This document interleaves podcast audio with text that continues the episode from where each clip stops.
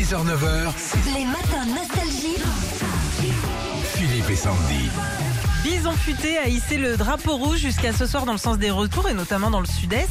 Et le retour des vacances chaque année, Philippe, ça fait réagir sur les réseaux sociaux. On n'invente rien, on a été les chercher. Hein. C'est Nouge, un internaute qui est euh, sur la route du retour. Il a eu le temps de trouver une explication historique aux embouteillages. Il a posté. Et c'est ainsi que, après deux heures d'embouteillage avec ses enfants dans la voiture, que Charlemagne décida d'inventer l'école. Très bien. Jean 12 lui a trouvé une solution imparable pour éviter les bouchons. Il a écrit sur X, c'est le nouveau nom de Twitter. Il paraît que Bis- Bison Futé prévoit un samedi rouge dans le sens des départs.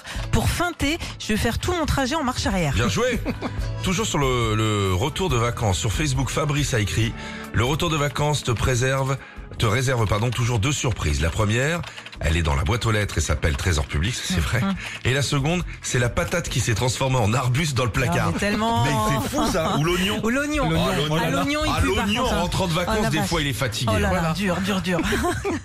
Marjorie Ollet euh, a partagé, elle, un truc euh, très vrai, notamment sur son retour à la maison. Elle a posté sur Facebook Le retour de vacances, ça ne fait jamais plaisir jusqu'au moment où tu redécouvres ton lit et que tu fais le constat qu'il est quand même vachement bien comparé au parpaing qui te servait de lit au Qu'est-ce qu'on est bien dans son lit. Ah là là.